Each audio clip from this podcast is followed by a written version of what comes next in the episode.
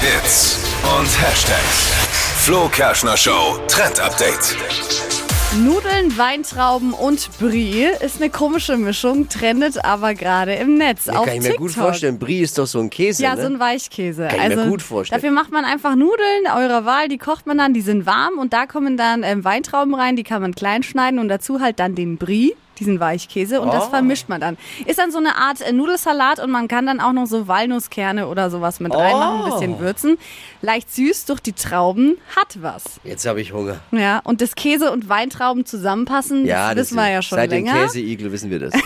Und jetzt halt einfach noch die äh, Lieblingsnudeln. Aber da gibt es ja nur Do oder Don't. Also es gibt Menschen, die mögen so Brie oder auch Gorgonzola, ist ja nichts anderes. Nee, oder Gor- Menschen, Mm. die sagen, "Uah, äh, äh." Finde ich aber nicht. Bries finde ich noch angenehm. Gorgonzola finde ich bäh. Ich liebe mittlerweile jeglichen Käse. Das Ah. hat sich bei mir über die Jahre so entwickelt. Früher hätte mich äh, hätte nur Gouda, mehr ging, mehr ging nicht und vielleicht noch ein Emmental, Emmental nur Gouda.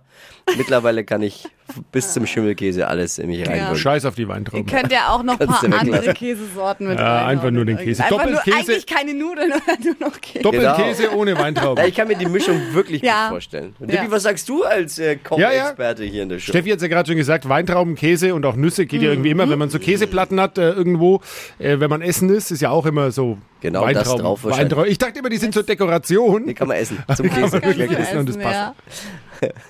Die heutige Episode wurde präsentiert von der Praxis Manuel Debus, eurem Spezialisten für operationsfreie und ursachenauflösende Schmerztherapie. Mehr unter osteopraktik.com.